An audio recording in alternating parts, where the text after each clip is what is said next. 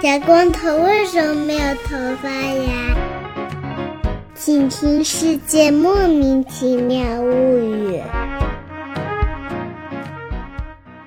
欢迎收听《世界莫名其妙物语》，一档介绍世界中莫名其妙知识的女子相声节目。我是见谁都好为人师的见识，我是站在台上听相声的捧哏演员姚柱。我是一顿饭能吃十八个饭团的 Y Y。给我们仔细说一说到底是什么饭团吧，每次都有人问。哦，对哦，可能有一个跟脸这么大吧，这个可能不同人的脸就大小也不太一样啊。嗯，那就大家取个脸的平均标准啊，就这个脸大小的这个饭团能吃个十八个啊，这就是我一顿饭的饭量了啊，也不多啊，也不多啊。行，嗯。对，本期节目由雨花功德园赞助。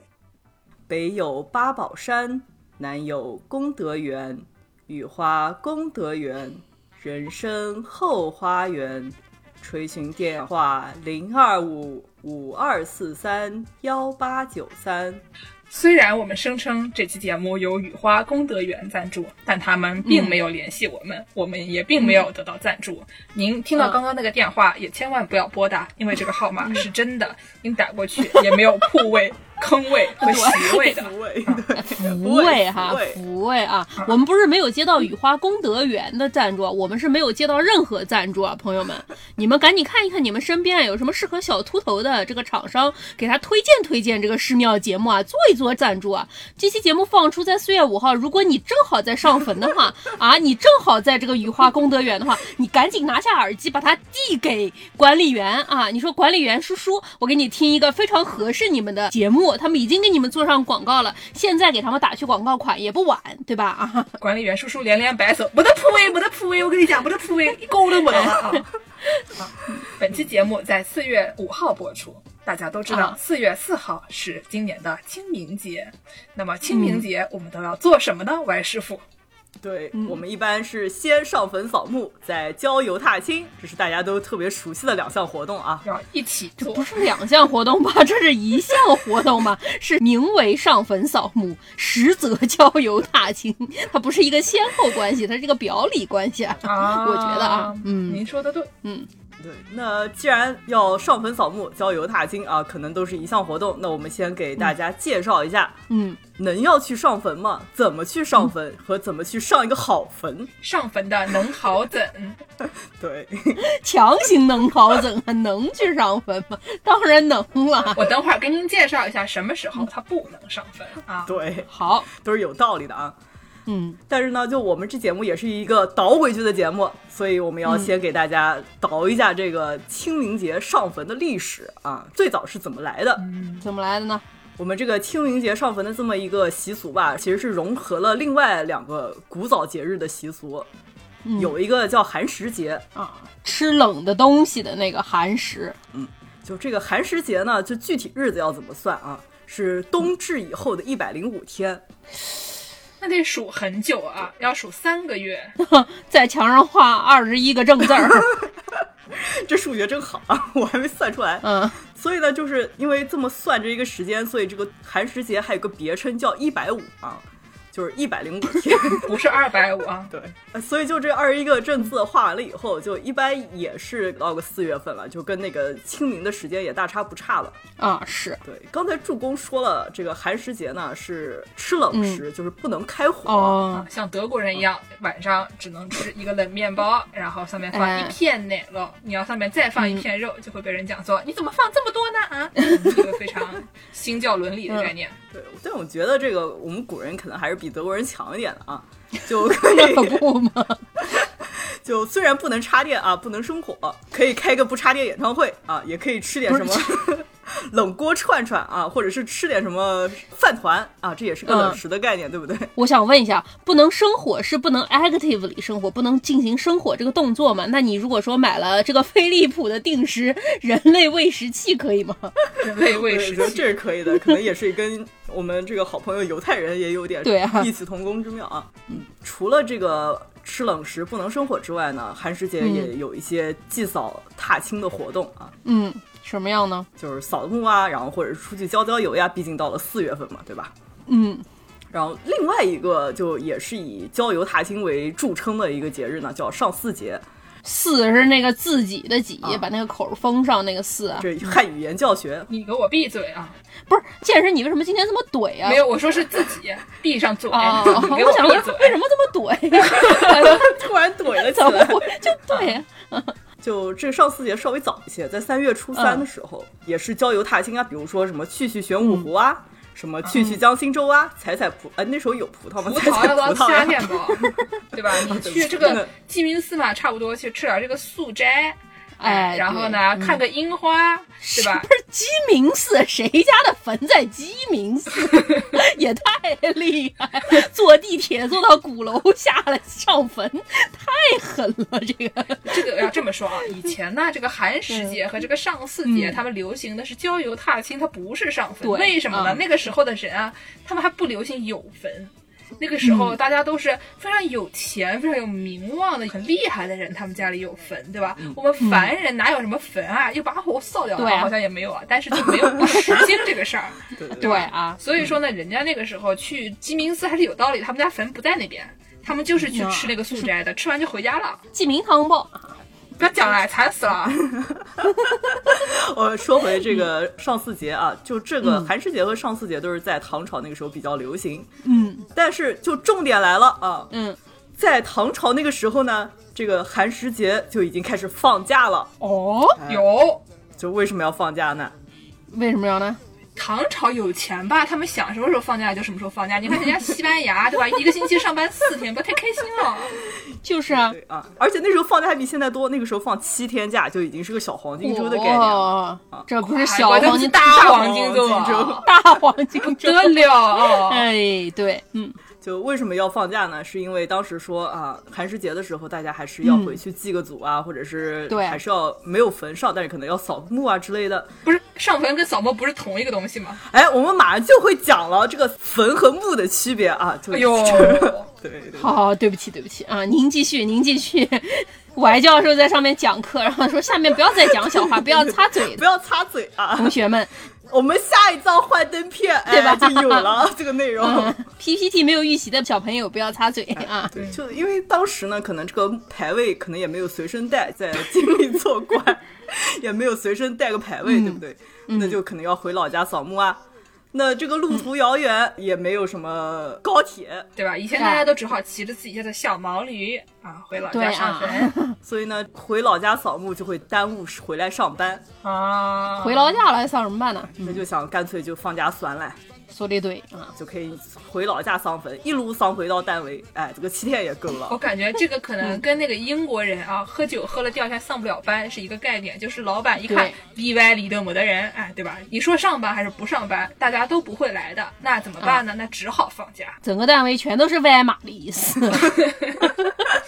这个京城嘛，那应该是有很多的外码师傅们的，嗯，是外啊驴师傅也不少。都骑着小毛驴，这下都说通顺了啊！哎，行行行，赶紧往下说啊！今天的节嗯目时间紧任务重啊，对对对对对一会儿就变成超级四个小时节目了。不行的，不行的。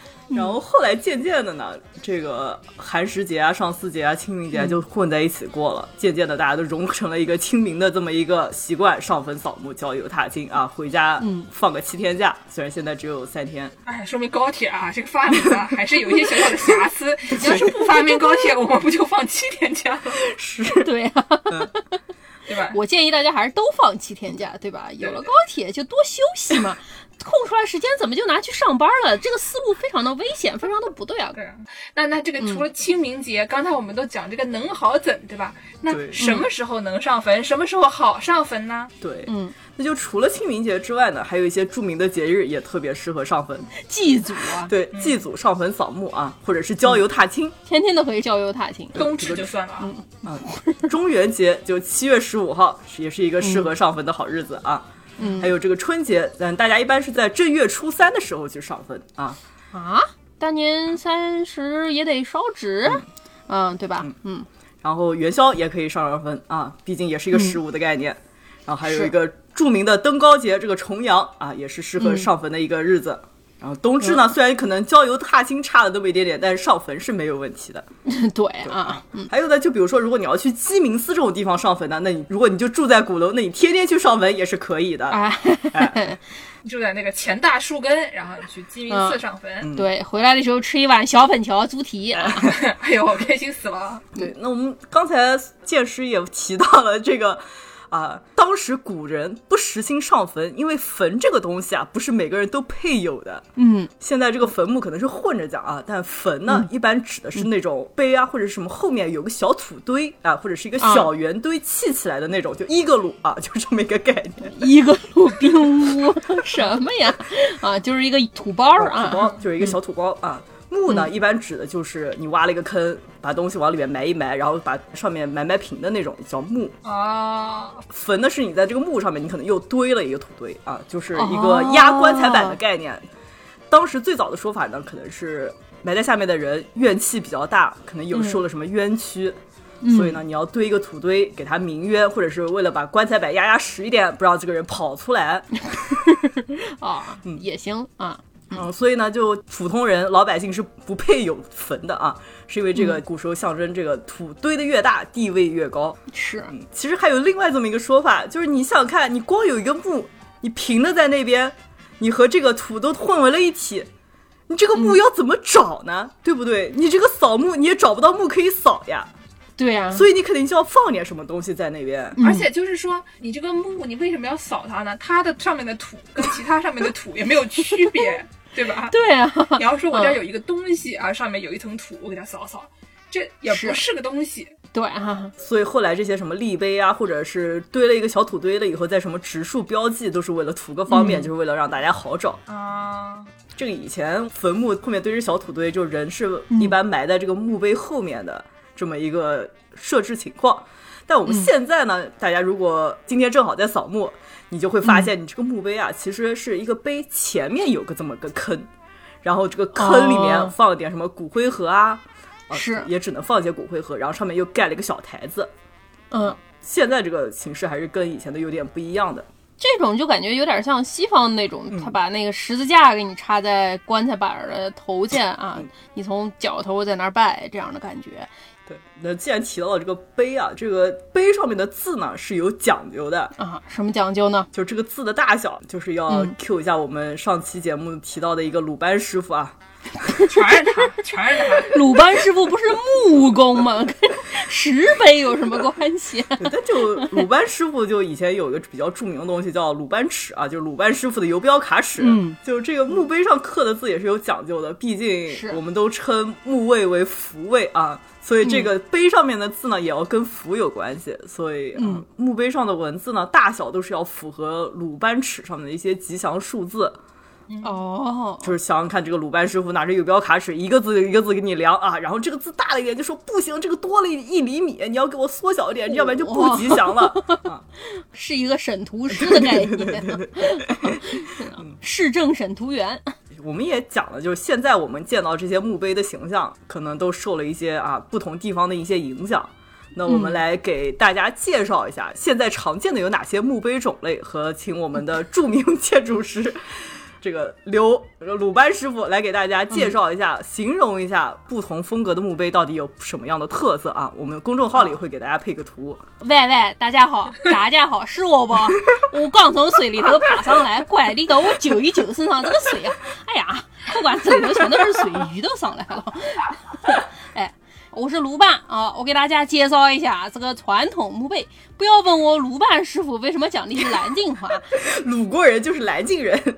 哎，首先是这个传统墓碑，传统墓碑呢是什么呢？就是山西的，山西的。哎呀，我普通话不好，河的这个石材，它这个黑漆麻乌的，哎，这个光滑水亮的，哎，这个颜色饱满，豪华大气。浮雕装饰啊，它那个上面那个柱子雕梁画柱的，哎，非常端庄和庄重。说到这个雕梁画，就让我们想到了那个罗马的那个柱，那个罗马那个柱叫什么柱来着？呃，罗马铁柱还是 楼铁柱？我也认识他，下次我叫他也来上节目跟你们讲一讲。姓罗的铁柱师傅。呃，对，图拉真柱。大家还记得吗？对啊，纪念图拉真凯旋归来的图拉真柱，就是露天主教的，我认得哎，他告诉我的。对对 啊。然后呢，除了这个传统墓碑，如果你这个人比较艺术，哎，对吧？你身上有不少艺术脓包，怎么办？艺术细胞不是艺术脓包，艺术什么细胞？哎，不是脓包啊啊，细胞细胞啊。这个艺术系的墓碑上面就能雕一些造型出来，哎是啊。比如说，你就可以有一个荷叶形状的荷叶，哎，荷叶形状的。为什么要用荷叶形状呢？因为荷叶与和谐，哎，这个音差不多啊。和谐和荷叶啊。对啊，和和美美嘛，和和美。所以说，在你这个墓碑上面搞一个荷叶字，哎，夏天在上面吃点西瓜也是很方便的。完了以后，你就不是扫墓了，你就是擦墓。对，那个西瓜水啊，灌流的到处都是，然后后面长满了西瓜头。说什么呢啊？除了这个艺术墓碑和这个传统墓碑，还有天主教墓碑啊。现在宗教多元化了嘛，很多人信这个他们外国的宗教啊，是吧？这个可能别的天主师傅比我要清楚一点啊，我不清楚，我是比较土哎，不天主师傅啊。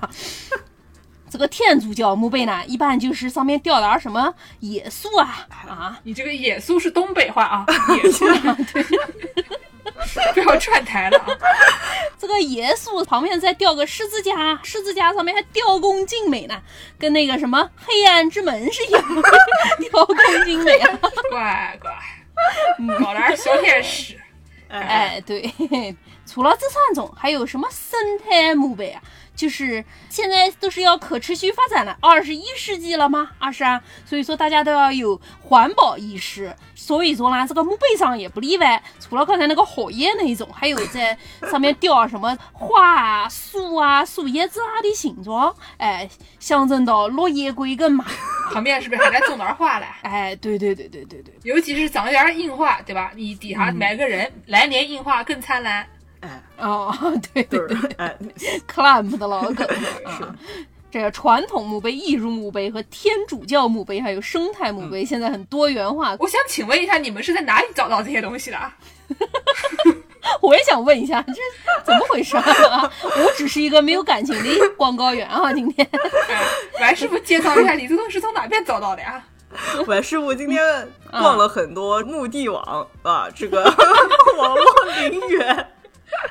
加入了什么墓地协会来着？什么中国殡葬协会会员？啊，今天呢，在录音之前，王师傅在我们的群里面发了一张这样的截图，是一个他和一个在线客服聊天的对话框，上面第一行是现开通免费上门接送选墓服务。可联系客服预约？感叹号。嗯，然后呢，这个对方的这个服务员就来上来问了，说：“您好，您想了解哪方面的墓碑呢？我们会安排金牌咨询顾问为您解答。”于是我们王师傅肯定跟他说：“我想咨询一下这个自然墓碑。” 然后呢，人家就哗发一百个图啊，对吧？然后呢，你说我想咨询一下这个天主教墓碑，完师傅又搞了一堆，然后回来就跟我们讲说。我今天逛了一个又一个墓碑导购网站，是啊，然后最后跟人家说您还有点别的吗？然后对面捡起他说烦死的了，不要给你了，你还没有挑好 都是什么呀？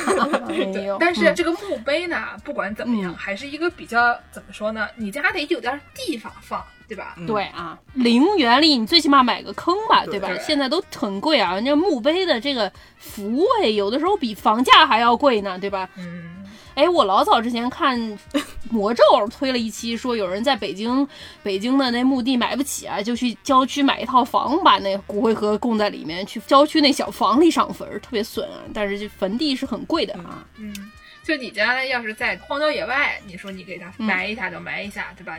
你在那里有个墓地还可以。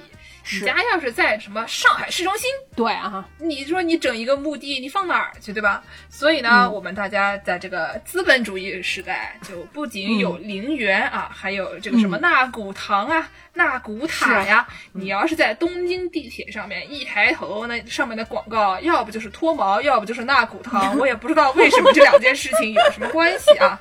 对？还有周刊文春啊，这是个先后关系，先脱毛再去纳古堂呢，还是先去纳骨堂再脱毛呢？先脱毛再被周刊文春报道，然后再去纳骨堂。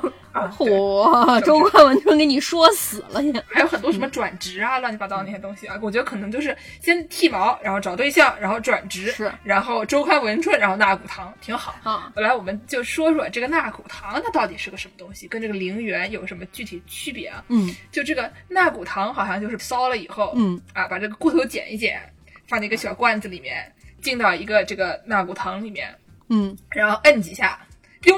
从顶上那个一个中药罐一样的，不是不是，等一下等一下，前面我还能理解，后面怎么突然摁一下什么呀？哪来的什么？它那里面就有点像一个中药铺，然后有很多很多很多一个个小小的位子，然后呢，就是你摁摁摁完了以后，它会给你把那个位子弹出来。它有个 iPad 是吗？菜鸟驿站了，是一个。对对对对，差不多差不多，对吧？你摁好了以后，它弹一下。哎，然后弹到你面前，然后你拜该拜的拜好了以后，他再回去，那还挺高级。嗯，是感觉是一个挺高级的。这个我们都知道，这日本的舞台科技特别发达，就经常弄个什么大屏啊，你还可以和什么大屏交互，有很多酷炫的动画效果。搞人机交互的人突然就开始，对，好像是之前见过一个什么报道，就是说有一个什么纳古堂，就是类似的这种，你进去就好像进入了一个什么。大屏展销会那种感觉啊，就都是酷炫的动画，什么这边给你放点瀑布，那边给你开几朵花儿。我的个老妈妈呀！这是人机交互还是人鬼交互呢？就是，这都听着不像干人事儿。对啊，哎呦。怪吓人的啊！对，嗯，但是纳古塔好像是在东亚地区很多的大城市都还挺流行的。现在中国也挺多啊，基本上很多陵园可能是一种混合的概念啊，就又有纳古堂，又有纳古塔，然后还有一些什么散的这种灵位。是在这个之前，我记得我们家最早，我特别小的时候，我们家上坟儿，以前是有坟亲家的，你们家里有吗？说什么呢？就是你刚才说那个农村，如果家里有地或者有山的话，就埋一个坟，埋在后山嘛。所以说。我们家当时有一个坟亲家，我不知道具体是什么关系啊。我当时可能就三五岁，所以搞不清楚。就是他们家后山就有地，所以说我们家的有祖先，后来都迁进大古堂了，但迁之前都是埋在这家人的后山的。所以说每年去上坟的时候，就去他家后山去上坟，然后顺便给他们家一些，应该是给一些管理费用吧。这样，然后所以说真的就是。扫墓和这个踏青郊游 是一体的，每次去的时候都拎很多贡品去，塑料袋留着。回来的时候从人家那后山上挖好多笋啊，然后就每次去上完坟回家就能喝上那个笋烧母鸡汤，非常愉快啊，好开心啊，真不错。嗯对，所以就是一开始助攻说互为表里的两项活动是真的啊。对啊。那我们介绍完了墓碑，我们来介绍一下上坟中间有一项必须要进行的活动啊，就是这个烧纸。对啊，刚才说这塑料袋里盯着这个贡品啊，还有这个纸啊，你得拎着去啊。对就而且拎不回来，拎的都是笋呐，所以这个纸肯定就被烧没了。对对。哦，如果现在我们听众朋友们上淘宝搜一下纸钱，会发现就是这个纸钱有很多很多种啊。啊，就今天又暴露了，王师傅今天就在一直在淘宝上面搜纸钱。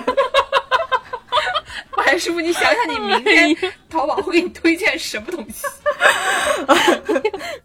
纸钱的种类也很多，就有什么金银纸啊、纸钱啊，还有一些准纸钱，还有一些就是现钞，就是跟我们现在使用的钞票比较像的一种种类。什么叫纸钱和准纸钱有什么区别？纸钱、准纸钱、现钞听着都非常的模糊啊。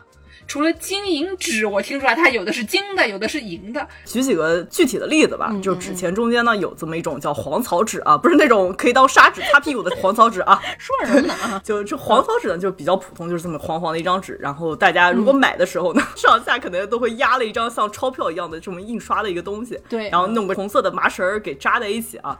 但中间的纸呢都是黄黄的，然后一张一张的，就可能 A 五大小差不多，叫黄草纸。就黄草纸呢，据说是硬通货，就可能是一种比较普通的贝壳的一种概念，就哪国的都能用啊。不是，这是听谁说的？我想知道一下，谁是下去看过还是怎么回事？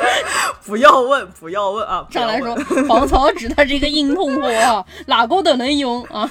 嗯，还有就可能见了一种跟人民币大小差不多的啊，就冥币。然后就上面印着一个头戴冠的阎王爷的形象啊，这个在中国才能用啊，是吧？在中国才能用。对对地方的阎王爷估计长得肤色有点不太一样。哎，你去他们外国烧的这个纸钱上面就印的什么吸血鬼啊，什么撒旦啊什么的呀。没有，我以为就可能上美国的话，印的冥王爷就长得比较的心宽体盘，比较胖 啊，那是灶王爷。嗯，就还有一些呢，金银元宝就叠吧叠吧，就叠成什么一些元宝形状的呀。啊，金银纸叠的啊。还有一些呢，可能不是太做纸钱用的啊，但是呢，就是有一些起到在地下能有的一些作用的，就有一种叫往生钱，这中间啊印着一种往生咒。是为了这个超度仙人往生之用啊，就可能是刚下葬的时候来，等于是路上用的钱，对吧？就是说你到了这个对面，你比如说去墨西哥，你到了墨西哥了以后呢，你就可以拿银行卡取钱了。但是呢，在你找到这个 ATM 之前呢，你身上现在备点钱用用，对吧？哎，这个中间你过渡的时候用的这个东西就是往生钱，我很懂的。除了这种能当钱用的东西以外，还有一些设备。啊，也是可以通过这种印 在纸上的方式给你往下烧的这种传递。嗯，有一种呢叫甲马。马甲这个词儿反过来啊，甲马。对，这甲马呢，就其实上面是印的很多是一些马呀，还有一些装备的图像。它虽然是马家的那个甲，但是它实际上是一个假的马，就是个假马，就是纸马的一种概念，就给你烧下去，你就有坐骑了呀。这就跟你这个打魔兽世界终于抽出了一个坐骑的概念是差不多的啊。这个什么？对，爱情火箭啊，爱情火箭可太难弄了。哎，就除了这种坐骑呢，还有一些烧的生活用品啊，珠宝首饰、五谷杂粮啊，保时捷啊什么的，新娘啊什么的。我觉得第一件事儿啊，啥都别说了，先烧一 WiFi 下去，是把你家 WiFi 密码写在一张纸上送下去。爷爷可以用我家 WiFi 啊，是。对。然后隔天发现你 iPad 或者那个小米电视投屏的时候多了一个设备，非常吓人。突然变灵异故事了。嗯，对，烧了 WiFi 你就记得还是要烧点电子设备啊，什么手机啊。然后你烧了保时捷，得烧点驾驶证啊！是，烧手机别忘了烧充电器，不然 这事儿不太行。还有，你如果想让下面能自己生钱，你可以烧点什么摇钱树啊！不骗你们，我都是在淘宝上能搜到的。淘宝上还有什么呢？对，还有就是刚才提到现钞这么一种种类啊，就也有烧美元的，就是印的什么美元啊。但我就在想啊，你说烧了美元。你这要不能出国，那你美元也用不上，是不是？除非你还能海外亚马逊，对吧？海淘，我感觉他可能就是他烧完美元以后，他再烧一本护照，护照里面再烧一张签证，对吧？是，然后你就能用美元了。但是呢，你发现啊，你没给你的祖先烧飞机。啊，其他人也没有给他们的祖先烧飞机，等于下面没有飞机，他们要去美国呢，他们怎么去呢？他们也没有轮船，烧了马呀，美国也不连着呀，朋友。哎呦，说什么呢。哎，说回来，说回来，除了烧纸钱呢，刚才助攻提到这个红色塑料袋里面，除了纸钱，还要放一些贡品，对不对？你怎么知道我家塑料袋是红色的？你是不是吃我那笋了？贡品会有些啥呢？有什么呢？也是分了这么几种种类啊。我们这期节目也是一个分类学的概念了。嗯，就有一些生理，就是大生的生 啊，牲畜的生啊啊，就这个鸡鸭鱼肉啊，还有什么章鱼啊、鱿鱼啊这种类型的。还有水果，就是四季的一些代表四种季节的水果，或者一些坚果啊，什么红枣、桂圆、花生。北方人呢？对。还有菜肴，就是一些素菜啊，或者是啊，你觉得你祖先喜欢吃的菜。爱吃火锅的四川的朋友们可 不容易逮啊。还有就是王师傅喜欢的碳水系列，烧十八个脸一样大的饭团下去。对，还有一些就是可能就大家可以随意发挥啊，比如说什么小浣熊干脆面啊。啊，或者什么浪味仙啊，这些薯片啊，大家都是可以随意发挥的带着的啊。嗯，那我们讲这个上坟扫墓讲的差不多了，那我们讲一个为礼的这么一项活动啊，就是除了拔完的笋之外，你还要去这个踏青郊游啊。这拔笋可能也是踏青郊游的一部分。嗯，是。那就除了挖笋呢，还有另外一项活动啊，叫插柳啊。著名的诗词里面也写到了这个“无心插柳柳成荫”。就为什么要插柳呢？什么是插柳啊？因为柳枝也有一种辟邪的效果。哦，清明节毕竟你这个上坟啊、扫墓啊，可能还是多多少少的要跟一些鬼怪打交道。就比如说，人家可能告诉你这个黄纸在下面是个硬通货，你爷爷上我们家 WiFi 往你们家电视上面投个屏，不要再扫美元了，他们没有飞机，给我来点黄纸来，黄纸是硬通货，是吧？对对，你就想你这个网你也不能去主动断人家，那你怎么办呢？嗯你就要想办法来被动或者是用一些什么方式把这个网给断了，把这个投屏断了，嗯那你就可以在门口插上一个柳枝、啊，就能辟邪。说什么呢？你给人烧的 WiFi 密码再插一柳枝，损不损？嗨，嗯在门口插柳是有这么辟邪的效果，和日本的撒盐撒豆啊都是差不多的一种概念。嗯插了门口的那些红红的鬼啊，就会到家里啊来吓小孩啊。嗯除了插门口，你还可以把这个柳条编成头冠儿戴头上。头上要戴柳条，因为你头长得特别好看嘛，往上面戴一个花花。啊，对啊，对，有这么一个说法啊，这个清明不戴柳，来世变秃头、啊，不是。啊，是我该信吗？他说的这是真的吗？也差不多啊，就原话讲的是清明不戴柳，红颜变好手，就是你这来世头发就白了，但可能白了以后就也差不多要秃了啊。啊，就是清明不戴柳，下辈子长得丑；对，就这个意思啊。清明不戴柳，生来变黄狗。哎哎，除了这个插柳啊，我听说这个春天不是有这个柳树多嘛，柳枝多嘛，然后大家就拿这个柳树玩的停不下来、啊。有一种叫做射柳的，就是青年男子比赛射箭。然后呢，就把这个助攻的那个红色塑料袋系在柳枝上面。他们一般都是一缕红绸啊，就是这个目标，嗯他就射这个东西。他们一般是一边骑马一边射，技术非常高超。哦然后呢，你先用那个前面分叉的一个箭啊，把这个柳条射断，然后呢，跟它中间这个距离可能不是特别远，所以它在掉下来之前，你把它捡到，就显得你这个人武功高强，对吧？你不能让它碰到地，哦显得你武功高强，有点像那个打棒球。就是你打过去了以后，哦你就往那边冲，谁先上垒谁赢这样。嗯是啊，然后我还听说啊，就除了这个插嗯柳以外，这个清明啊，好像还实行这个斗鸡。斗鸡呀，据说不光是这个民间喜欢在清明的时候斗鸡，他们还嗯连皇上都喜欢在清明节斗鸡。据说唐玄宗啊特别喜欢干这个事情，在这个宫里面还有斗鸡台。我们上期节目讲到这个喜欢学驴叫的曹丕是不是，还有这种专门描写斗鸡的这个诗篇传世。你说这些人每天都在干什么？要不学驴叫，要不在斗鸡，有没有好好当皇帝啊？我真的就是，哎呀，他都建了斗鸡台了，我可以大胆的做出一个假设啊，我觉得他不仅仅是在清明节的时候斗鸡嘛，那应该是什么时候都斗。对对对。哎，清明节的时候找个理由说清明节我们也要斗鸡啊，就像我们可以说啊，我今天因为什么原因不想上班，清明节我也想喝酒，对吧？对这个元宵节我也想喝酒，妇女节我也不想上班，想喝酒，都是一样的啊。是这个概念，但是为什么清明节尤其的适合斗鸡呢？还是有一个科学道理的。什么呀？我才不据。说啊，古人认为这个野鸡呢，它这个生活习性啊，从清明到六月之间是它们配种的时期啊，是这个交尾孵蛋的时期，所以这个时候大家都忙着找对象。嗯然后鸡呢，你说他们怎么找对象？嗯把这个羽毛抖一抖，哎，然后呢，你先看上了哪一个异性，然后别人也看上那个异性，你们俩就打一顿，对吧？就为了择偶呢，这些雄鸡啊之间的这个打斗啊、厮杀非常剧烈，非常不择手段。所以呢，你在这个时候，在他们择偶的时候，让他们斗鸡呢，就会这个场面尤其的刺激。行行行行行啊，说什么都行啊。夏天因为天气热，所以鸡打得特别激烈，所以适合斗鸡啊。冬天鸡在地上站不住脚，所以打得非常激烈，适合斗鸡。秋天因为吃的多，鸡要吃东西，所以说适合斗鸡。反正怎么说都行啊，想斗都是可以的啊。哎，而且我还听说还有一种叫做斗鸡子的，好像是斗鸡蛋的，这个东西听起来也非常牛。啥？好像江浙地区啊、山东啊，有一些地方，他们就是在斗蛋的这个时候，他们是把这个煮熟的鸡蛋或者是热的鸡蛋就互相顶撞，然后看谁的先破谁酥。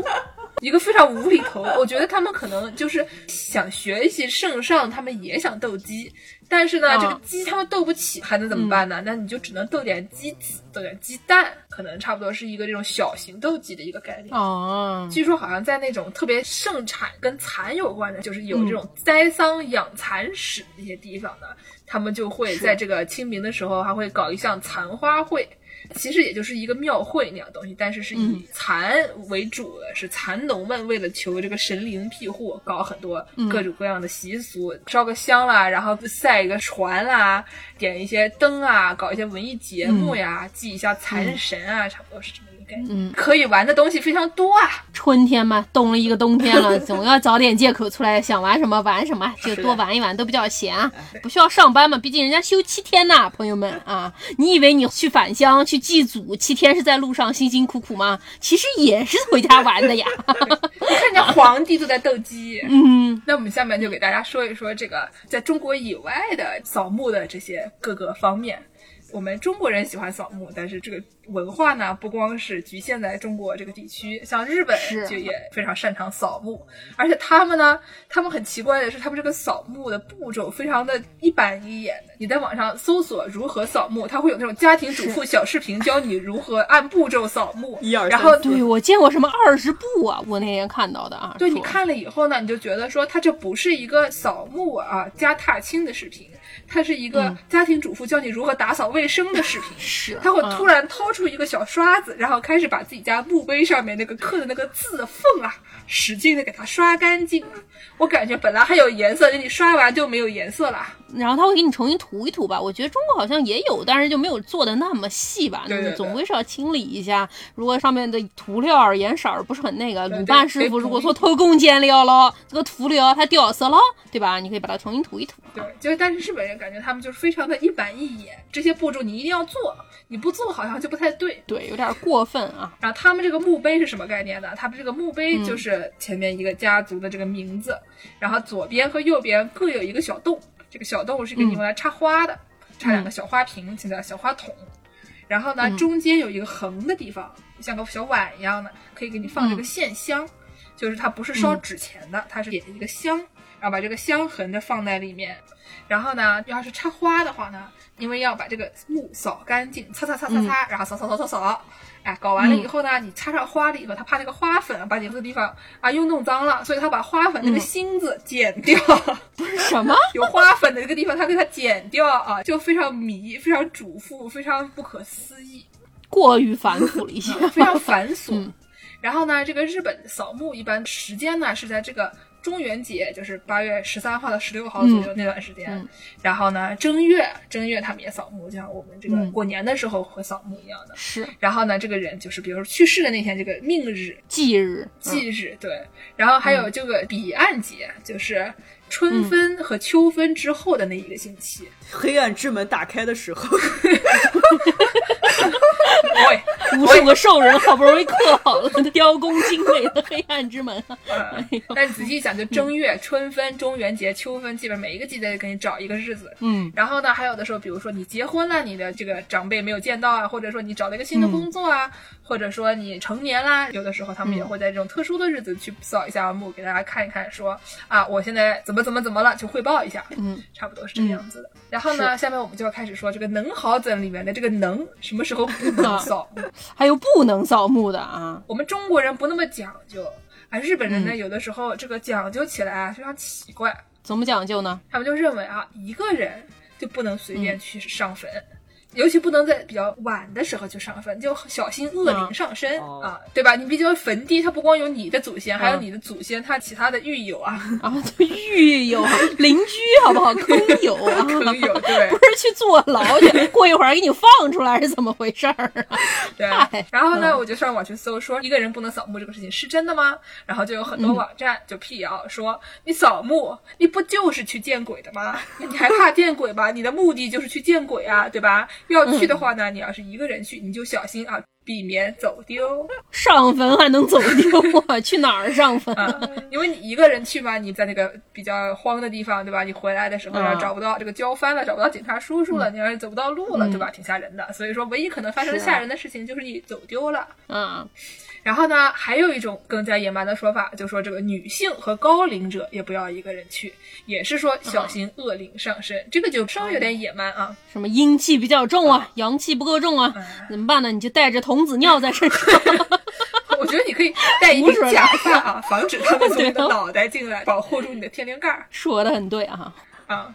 还有一种呢，说是这个不太好的时间段，嗯有一些比较容易被上身的时间段，包括这个下雨天啊，嗯，还有这个下午四点以后或者下午五点以后，两种说法不一样，可能看夏令时还是冬令时啊。嗯。日本没有这个冬令时的，但是呢，这个东西就让人想到 Persona 五里面有一个 Momentos 女神异闻录五，女神异闻录，对它的这个整个概念呢，是说你可以进入别人内心，然后你这个内心比较容易动摇的时候，是这个下雨天。如果到时候去打这个怪的话呢，他们可能会比较容易掉东西，或者比较难打之类，有不同的反应。嗯然后呢，我就想到，觉得说，感觉这一套神神叨叨的东西，给他们完美复制到了游戏里面。是啊，说到这个 Momentos，大家知道 Momentos 是什么意思吧？不知道什么意思啊我？突然要开始进行外语教学啊。Momentos 呢是这个拉丁语里面的记忆的意思，就是动词记得，to remember 啊。啊，然后呢，还有一个很著名的这个概念叫做 memento mori，就是记得你要死的。这个 mori 就是 mortality，就是人会死的这个事情。然后 memento 对就是记得。然后这个东西呢，一般都会有一个正儿八经的一个具象的表现，一般都是一个骷髅。哦，很多在这种著名的绘画里面，它就会出现这么一个骷髅，然后放在那里。就比如说一朵玫瑰花，它代表着人生，是，然后呢中间摆一个骷髅，说这个东西代表死亡。嗯，旁边再摆一个书，它代表知识之类的。嗯反正就是它这个东西有一个自己的名字。大概是个人生苦短的这么一个对。对对对对对。说到这个骷髅呢，我们就给大家再讲一个这个哈姆雷特扫墓的故事。啊，哈姆雷特扫墓对啊，没想到吧？啊，没想到一般来说，我们就觉得说信这个祖先啊、扫墓啊、这个事情是这个我们佛教的传统里面，是然后什么神道的传统里面，中国人这些敬祖先的这些人，我们才干的一个事儿。但是你能想到哈姆雷特他也去扫墓吗？对吧？对啊，是这个哈姆雷特里面这个开始是他爹被他叔叔杀了，然后呢，嗯他叔叔就篡位要当国王，并且娶了他妈。对啊，第一场就是说，两个侍卫在门口走，走着走着，他们看到这个老国王的灵魂啊的鬼魂，对非常害怕，嗯，对吧？他们讨论说，是真的吗？是真的吗？哎，这这他说话了，我们应该信他吗？嗯，怎么回事？是啊 这么一个啊概念。然后呢，哈姆雷特因为他是这个老国王的儿子嘛，他们就被送去英国，流放了，相当于啊，对流放的概念。但是呢，嗯他去那了以后遇到了劫持事件，他正好就给他找了一个机会，他逃回来了。啊，逃回来了呢，他就找他的好基友这个 Horatio。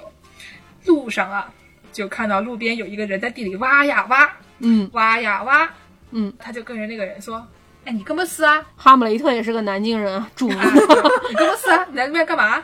然后呢，这个人他竟然是一个掘墓人，啊。在，那里把这个墓给掘开来了，啊，上交国家的掘墓人，对，然后他取出一个 Memento Mori 啊，一个骷髅，就跟哈姆雷特说：“哎，这个人你还认得啊？”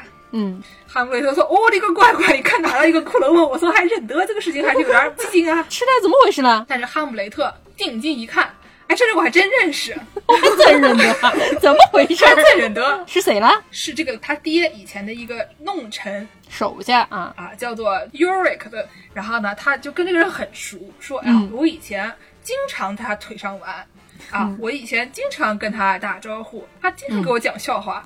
哎呀，他怎么都死了呀？你看他的骷髅，你看这个东西长得啊，然后就很伤感啊，讲了一长段。然后呢，在这个时候就相当于马上他就要做好决定去杀他全家啊，不是，哎，怎么回事来着？什么呀？什么呀？也对吧？他叔叔也算他家的一部分啊，没错，没问题啊。最后的那一场戏马上就要到了，这个时候呢，是他做好决心的一段时间。酝酿感情啊，哎，酝酿感情，看到一个骷髅，说，嗯，哎，反正都是要死的，对吧？早死晚死不都是死吗？你看看他，脑袋掉了万大的疤，十八年后又是一条好汉，我张飞，哎是，个《水浒传》是，这就是一个哈姆雷特扫墓的故事。你仔细想，他这不是扫墓的故事，他是掘墓的故事啊。挖坟的故事。对，《盗墓笔记》啊。说到这个哈姆雷特，我又想到以前有一个非常搞笑的理论，说哈姆雷特就是他一直犹豫不决，不知道要不要杀他叔，是因为他一直犹豫不决要不要信那个鬼魂。他犹豫不决要不要信那个鬼魂是为什么呢？为什么呢？因为那是一个鬼，天主教信鬼，嗯基督教、新教不信鬼。然后这哥们儿在哪读书呢呢？他在新教的起源地读书的，就在那个马丁路德家隔壁。哦这个事情就非常尴尬了，我到底是信新教还是信基督教呢？我想不出来。去问邻居大哥，邻居大哥说不要信，不要信。对，这是一个非常搞笑的理论啊。嗯，那么我们下面就给大家讲讲这个日本人如何在家上坟。看过电视里面能看到，他们很多人在家是有那个放了一个佛龛，一个小柜子一样的东西。啊，我有一个德国基友，他们家也有一个那样的柜子。啊有一天他给我拍了一个照片，然后我说：“你们家这个柜子长得挺牛的呀，这玩意儿看着像日本人的佛坛。”让他打开一看，是一个电视机。好像的确是有一段时间，那个家装是觉得这电视机在那儿放着黑洞洞一个不太好看，拿一柜子给它盖上啊。对，然后他说他爸妈为了假装自己家比较有文化，然后就会把这个盖起来，假装我们家其实不是天天看这个的，结果他每天都是开着啊。嗯非常尴尬。然后呢，这个佛坛是干嘛来的呢？这个佛坛啊，基本上把你们家这个逝去的亲人呢，摆一个牌位放在那里啊，每天就是在那里拜一下，叮一下。基本上我出门了，叮一下，然后是一个非常简单快速的。所谓的叮是它有一个那种金属的小钵，然后旁边有一个棍子，敲一下会叮一下。叮，对对对，就是跟他打个招呼啊，出门了、嗯回来了啊之类的，就是挺可爱、挺好的一个事情。但是呢，这个时候我们就要说到一个跟鲁班师傅有关的问题了。怎么了？又是我啊？什么问题啊？哎，李讲，就是这个佛坛呢，它摆在哪里？摆在哪边了？对吧？这个事情是一个动森的问题。动森不是说你放在房间的四个角不同的位置，快乐家协会会给你打不同的分嘛，吧？对啊你不同颜色的东西放在不同的这个风水有不同的讲究。但是这个东西复杂在哪里呢？它不是一个佛教能搞定的。嗯日本它有很多种不同的佛教啊看你们家信哪一个宗的这个佛教。嗯，比如说你要是信曹洞宗或者说灵济宗的话呢，嗯你们家的这个佛龛要放在南边。嗯，因为说这个释迦牟尼呀、是坐北朝南的，哦所以呢，你也要像他一样坐北朝南，然后你这个佛龛要在南边。很有道理。如果你啊信的是这个净土真宗、或者天台宗的话呢，嗯，你这个佛坛要朝东，哦，为什么呢？因为如来菩萨在西方净土，嗯，啊，你坐着要朝西，所以说就要朝如来佛，很有道理啊。嗯，还有呢？说的对啊对，吧？是这个佛坛本人要朝西。是然后呢，如果你就是信了这个日莲宗或者创价学会，啊，他们是不管的，他们说你爱放哪边放哪边，哎，我们哦比较现金，我们不管。放天花板上都行，哎，反重力的事情我们不要做。对啊，然后呢，你要是信的是真言宗的话呢，嗯这个是最复杂的，因为这个真言宗啊，他们有这个本山的概念。你们家的佛坛得朝着本山，什么叫本山？就是他们有十八个山，哦，他们有十八座本山在日本的各个位置。比如说你家靠近哪一个本山，你要朝着那个本山，对吧？你家可以朝着这个卖拐的那个本山，你家可以朝着这个乡村爱情故事的那个本山，不让播，不让播啊！啊，反正就那朝着不同的本山，对吧？嗯，这套逻辑呢，就比这个快乐家协会啊要复杂多了。我觉得说的都非常有道理啊。那话怎么说来着呢？春天斗鸡是因为鸡在繁殖斗得好啊，秋天斗鸡是因为鸡在早吃的斗得好啊，冬天斗鸡是因为鸡攒不足 斗的好啊，都有道理啊。啊是啊，对，嗯，然后这个佛坛呢，嗯，这个佛坛里面要放什么东西呢？放什么呀？首先，你在正中间最高的地方，你要放一个你们这个宗派的呃佛的本尊哦，啊，释迦牟尼啊，什么佛啊，你给它摆在这个正中间。然后呢，两边放两个位牌，嗯，下面还有一些这个所谓的佛具。这个佛具呢，日本人这个起名字非常有意思，等会儿我们大家会发现啊。嗯，这三个佛具呢叫做三具足，三足鼎立的这个三足啊这个文具的具啊，这三个具足呢分别是花粒，就是插花的。香炉就是点香的，嗯是烛台就是点蜡烛的，那可不嘛对吧？嗯然后呢，你还有一些给人家吃饭的啦，然后敲一个小铃啊，什么东西啊，摆一片，感觉非常的 elaborate，非常的详细啊，很多乱七八糟的内容。跟之前那个主妇上坟是差不多同一个体系 对的对。对对，非常繁琐。而且呢，你要是在这个搞好了以后啊，你还得搞一个仪式，把你们家祖先供起来啊，请来相当于是啊。对，有一个仪式，这东西叫做开眼供养哦啊，开眼。为什么呢？因为以前这个画那些什么佛像、画菩萨，你都是全部都雕好了、画好了以后，最后画眼睛，画好眼睛，相当于你这个灵气就来了。哦，对对对啊，画龙点睛嘛。对对对，把你们家的这些故去的亲戚朋友请到家里面来，让山下智久给你念一个经，然后呢，你这个就齐活了。嗯，然后呢，但是啊，他们日本人讲究一个什么东西，你玩玩动森就知道了啊，没完没了的期间限定啊，一会儿期间限定这个，一会儿期间限定那个，为什么呢？因为他们人生里面就喜欢搞期间限定，什么样的期间限定呢？比如说中元节，嗯，你要是到中元节了以后呢，西施会早上广播突然就讲说，我们今天新进了一批新的家具，请大家去看一下，对 对吧？中元节，然后你过去一看，说这个中元节要在家里摆的这个家具叫什么呢？就是跟佛坛一系列的，叫什么呀这个家具叫精灵棚，什么？放精灵的那个小棚子，马棚的棚，精哦灵棚，相当于呢，就中元节的时候不是鬼节吗？嗯祖先要上你家来拜访的，是他来你家住哪儿呢？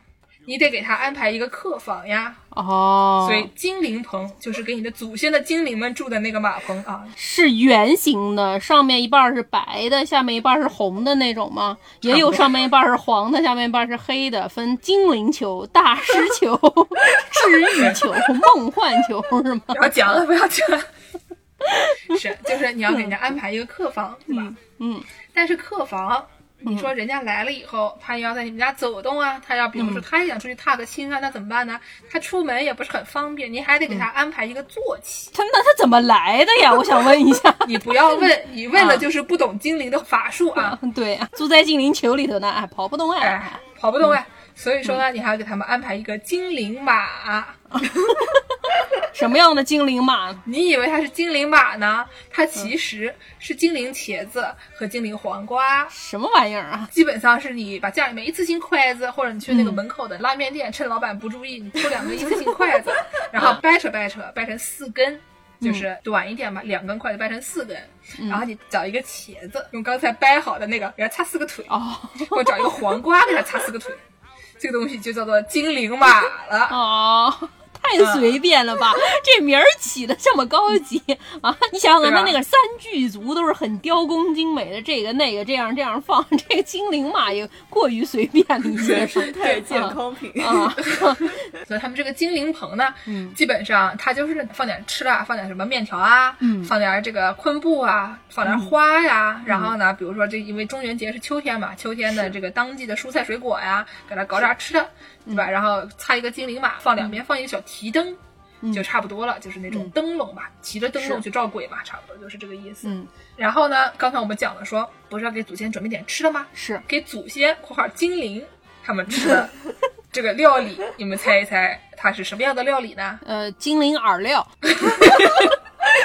屁屁回复药水，是不是、啊？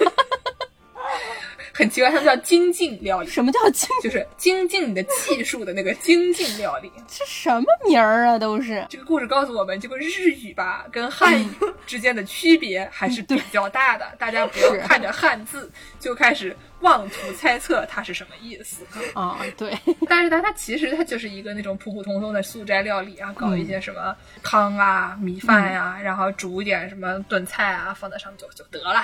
对啊，你听到它是什么以后，就觉得它是普普通通的一些东西，可能有的时候甚至有一些粗糙。但是它起了名字以后，你就觉得它们巨厉害无比啊！哦，太厉害了啊！你搞得怎么样无所谓，给它起个厉害的名字就。就是公关方面要做到位啊，对实际工作就可以摸摸鱼嘛，对吧？喝喝酒啊。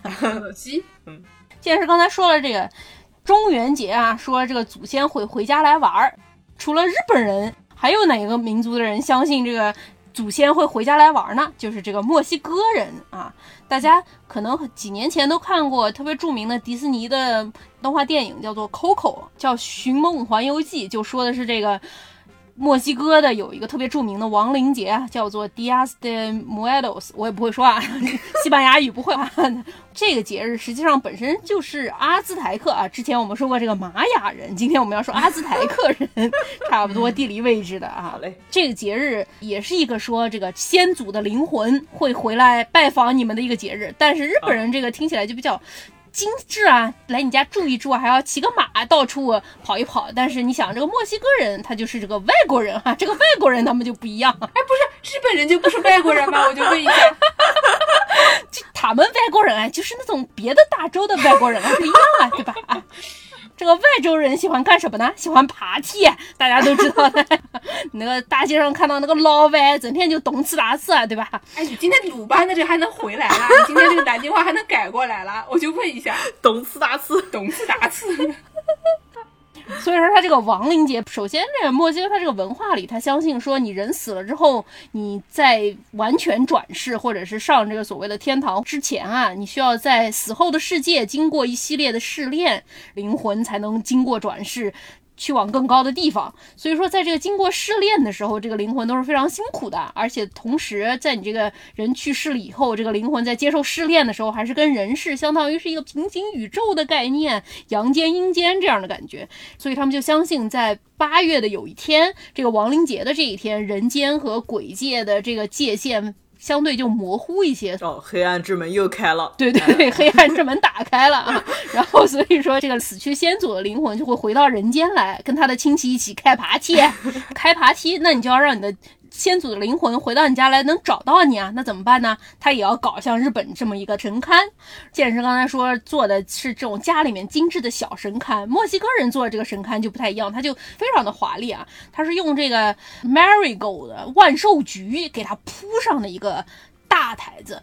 之前阿兹台克具体是怎么庆祝这个节日，不是非常清楚了。但是现在墨西哥的这个亡灵节，相当于是一个阿兹台克传统亡灵节和后来西班牙过来殖民过来的这个天主教的结合。当时，西班牙天主教的人过来说，你们不能过这种节，我们现在都要信天主教了，不能这么搞，你们这种节日都整个都禁掉。墨西哥人想说，呃，师傅啊，我跟你讲一下，我们这个节不是这样的啊，我们这个节它跟你们那个。天主教里面的那个祝神节和祝灵节是一样的，你这样好了，你不要不让我们过，好吧？我们变通变通啊，相当于那个平安朝的妇女们跟上面抗议说啊，我们看的这个叫《原始物语》的这个东西不是一个小黄书啊，它是一个佛教经典啊啊，不是小黄书，是是是，就是这个概念。就跟他们商量商量，我们也不要在不是你们节日的时候过，你们不是觉得不太行吗？我们就把我们这个八月份的节日也挪到你们这个天主教的这个祝圣节和祝灵节来过，对吧？你们也说是纪念先祖的，我们也纪念先祖嘛，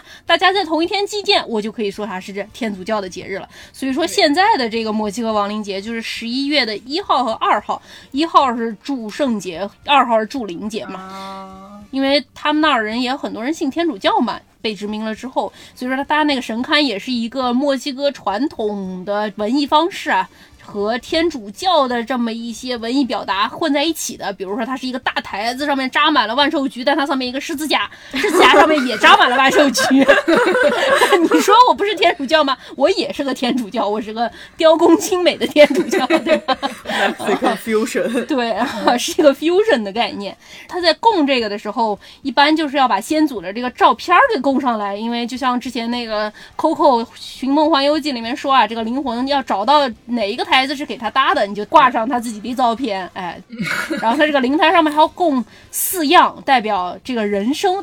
他这个文化里相信说，人的生命是由四种元素组成的，这四种元素就是水、火、风和土。啊，星期一啊，对，风没有啊。这水呢，他一般就放一罐水，大老远从鬼街跑到人间来了，不渴吗？口渴了嘛，就坐下来歇歇，喝点水，喝点水再爬梯啊。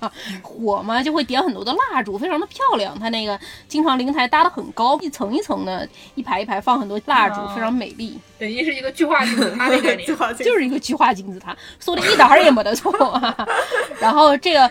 风就是它，还有一种彩色的剪纸，就像咱们中国那种贴窗花一样，那个剪纸也非常精美，剪出各种各样的花纹并排挂在绳上，然后挂成一排一排的。因为风一吹它就会动嘛，所以说它那个剪纸就象征着风啊。土就相当于是人世间的这种贡品啊，吃的呀。啊，我以为你就放在那儿，然后等一会儿啊，等那个北京沙尘暴吹过来，它没湿土。人在墨西哥，人家好的很啊，所以说他就供。上这四样，他就相信啊，说我这个先祖会回来跟我们一起爬梯啊。于是当地人民啊，就会在晚上在墓地旁边啊搭起这个台子，大家一起啊就又唱又跳，又吃又喝啊，是一个狂欢的大爬梯，非常的欢乐。太开心了，听着很不错嘛，非常的开心啊！我还去玩过一次呢，因为大家知道加州有非常多的这个墨西哥人口啊，当时在新冠之前。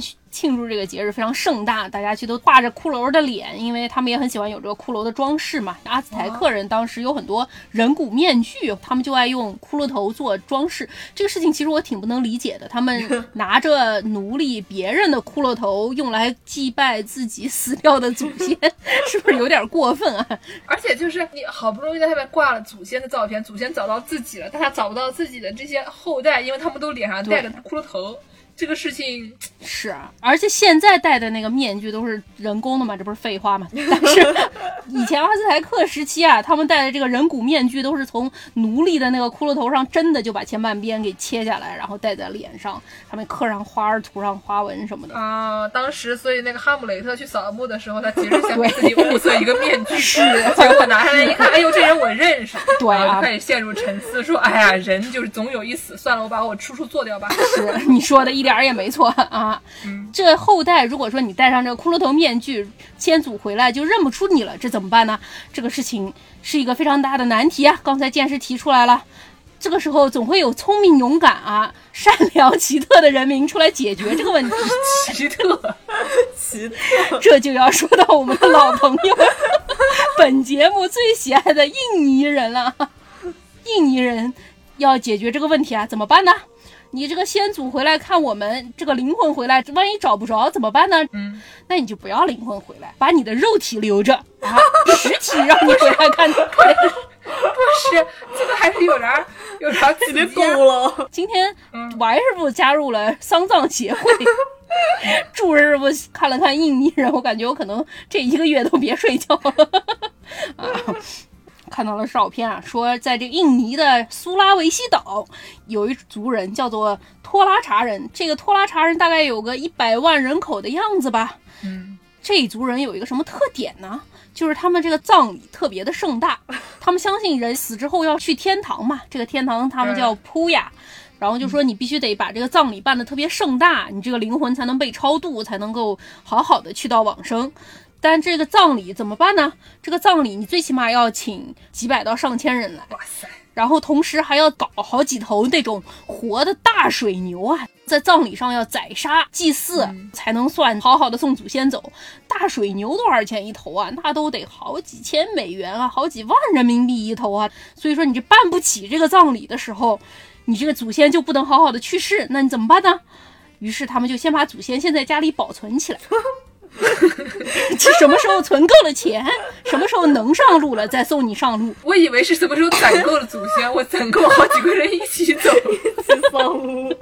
我觉得这也是一种思路啊。黄泉路上一点都不孤单，可以是像助攻刚才说的那种，就是坟亲家跟别人家的一起走，对吧？我们整个镇子啊，攒够了以后，大家一口气啊，就只攒两头牛，一个团购的感觉。拼多多，我觉得那可能就会给原本就不。富裕的家庭 稍微减轻一点负担，拖拉茶人还是比较辛苦的。要是去世了，原本不富裕的家庭就雪上加霜了。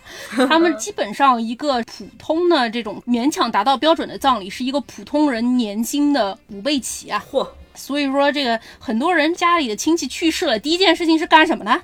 去买点福尔马林回来。哎呀，去买点福尔马林回来，把这个尸体先保存起来，在家里有一个专门的房间，让这个去世的亲人就住在那儿。他还每顿饭都给这个亲人像模像样的去送点饭，经常过几天给他清理清理，给他换套衣服。还在那个房间里面给他放一个痰盂，说他要上厕所的话，在这儿上厕所。何必呢？他们就不说这个人去世，他们就说这个人还在生病啊，还在睡觉啊。然后你去看，奶奶这个眼睛里面已经爬出苍蝇来了，这个场面非常的刺激啊！辛苦助攻了。记者去采访啊，那个人就说：“我叫我爷爷出来跟你说说话啊啊！” 然后就把他爷爷请了出来，然后他爷爷嘴里插一根烟啊，叫他爷爷抽点烟啊什么的。所以说他这个亲人去世了之后，在家里存，可能存几个月的也有，最多的那记者去采访啊，有一个人说他祖先都去世四十年了，还在家里躺着呢。非常的厉害，还行，救命！是，然后这个拖拉茶，有的族群埋了也就算了，有的族群埋了之后，他还过八月有一个节叫做马奶奶。我不想知道他什么意思。这个马奶奶姐，她会把她这个亲祖从已经下葬的棺材里再挖出来，洗一洗啊，换一换衣服啊。放过他们吧。可能因为之前也泡过福尔马林了，所以也不会太那个，就把他带到生前的屋子里面，在他最喜欢的地方，让他们在那儿玩一玩啊，抽根烟啊。我看到有一张照片啊，有一个老爷爷说他的老伴儿去世了，他这个老伴儿以前有一个好朋友啊，每天都聚在一起聊天啊，话非常的多啊，录了一档节目啊，不是的，他们整天就站在一个屋檐底下唠嗑啊，所以他们到这个马奶奶的时候，这个人和对方的家人商量啊，他就会把这两个老太一起放到这个屋檐底下，让他们俩再唠一会儿啊，每年都续一续前缘，然后还会跟子孙们照照相，子孙们现在有手机了，都会跟他们拍一点自拍啊，Selfie 非常的厉哎。呦喂！两个棺材埋一起不好吗？哎我们这一期节目本来说是一个扫墓的节目，说到最后变成了盗墓笔记，要不要上交国家呀？对。除了印尼人这么干，还有马达加斯加人其实也会这么干，但是马达加斯加人的这个出发点不太一样。印尼人更想要跟先祖同在的这么一种感觉，马达加斯加人他们相信说，祖先如果说去世了之后，只有到他的这个尸骨完全腐烂了之后，他才是转生了。所以说，马达加斯加人他就会每年过一个节，叫做发马迪哈纳，每七年一次，把这个先祖也是从棺材里面搞出来就。是盗墓的概念。法玛迪哈纳这个词儿的意思是说，把他的骨头倒一倒。Bone turning 这么一个意思啊，他就会挖出来，给他换一套新的真丝的寿衣，给他清理清理，然后给他翻一翻。如果说看他完全分解了之后，他就说啊，那这个人是去到天国去了啊。他在每次把这个亲族挖出来的时候呢，他们还进行一项什么活动呢？在这个坟头蹦大迪。是我们王爷师傅最喜欢的活动，在坟头跳上舞。但最近几年，据说可能是因为这个真丝寿衣的价格越来越高，所以不太有人这么做。了。我觉得朋友们，你们这个不把先祖挖出来翻一翻，这个出发点是因为寿衣太贵，好像不太对吧？我推荐他们把这个坟头蹦迪变成一个新的节日，叫做篝火节。然后呢，你们 不要把这个先祖翻一翻，我建议你们直接放进去烧一烧，这样他们就是。消亡的更快，更容易羽化成仙，对吧？是不好吗？你每年都挖出来浪费那个真丝睡衣干嘛呢？何必呢？每七年一挖也不是很浪费，留给咱们穿呗。我不穿，我不穿，说人不呢？行，既然都说到坟头蹦迪了，今天我们的结尾就给大家介绍介绍这个最著名的坟头蹦迪啊，对吧？啊，前段时间非常火的这个坟头蹦迪曲《黑人抬棺》。黑人抬棺这个事儿是怎么回事呢？加纳有一组专门给人家办葬礼的男子天团，他们是给人抬棺的。然后呢，他们因为在创新的过程中嘛，在抬棺的时候会给人跳一些舞蹈，然后这个舞蹈呢，在新冠的时候就不知道为什么就被人做成了一个网络表情包。啊，比如说在新冠的时候，你出门不戴口罩，然后别人就给你发一个这个黑人抬棺的表情包啊，提醒你这么做，你该走了。对，这么做是准备上路的啊啊！就在网上就被人配上了这个俄罗斯作曲家搞的这一曲叫做《Astronomia》，成为了一个著名的网络 meme。我们请来了著名的啊唢呐大师何卡卡卡师傅，好，民俗研究专家，唢呐演奏员何卡卡师傅。对，给我们演奏一曲《黑人抬棺》，祝大家清明节扫墓愉快！不要忘了给本节目 拉一下赞助啊！记得挖点笋啊，挖点笋带回家啊。雨花功德园招谁惹谁？种了点小毛竹，然后全都给人家犯的一副景好。嗨，想不想要广告了？雨花功德园，人生后花园。我们下期节目再见。阴间的节目啊，这是。大家下期再见。再见。